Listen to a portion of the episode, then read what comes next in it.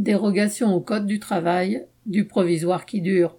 Elisabeth Borne, la ministre du Travail, toujours aux petits soins pour les grands patrons, a annoncé que les dérogations au Code du travail, décidées par ordonnance en décembre 2020 et qui devaient prendre fin le 30 juin, seraient prolongées jusqu'à une date indéterminée. La ministre invoque la nécessité de faire face à la crise sanitaire et à la crise économique. Ces dérogations concernent d'abord le renouvellement des contrats à durée déterminée, CDD, et leur durée, ainsi que les missions d'intérim. La loi empêchait jusqu'en décembre de les renouveler plus de deux fois et imposait un délai de carence entre deux CDD. Cela était censé obliger le patron à embaucher et à mettre fin à la précarité de contrats renouvelés à son bon vouloir. Dans les faits, nombre d'employeurs, et en particulier l'État, passaient outre et multipliaient les CDD.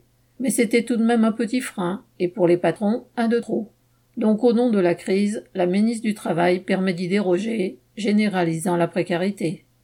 D'autre part, les dérogations permettaient à l'employeur d'imposer aux salariés six jours de congé sans concertation aucune, en ne le prévenant que 24 heures avant. La seule contrainte pour le patron est d'obtenir un accord de branche ou d'entreprise c'est-à-dire la seule signature d'un syndicat représentatif. Borne a même fait cadeau de deux jours supplémentaires au patronat en lui donnant la possibilité d'imposer huit jours aux salariés, en dehors des périodes de congés scolaires par exemple, quand ce dernier peut partir avec sa famille. Dans bien des entreprises, l'employeur n'a pas attendu cette mesure pour imposer à sa guise les dates de congés des salariés. Mais ces mesures dérogatoires non limitées dans le temps reviennent à mettre en cause durablement les quelques freins qui existaient face à l'arbitraire patronal.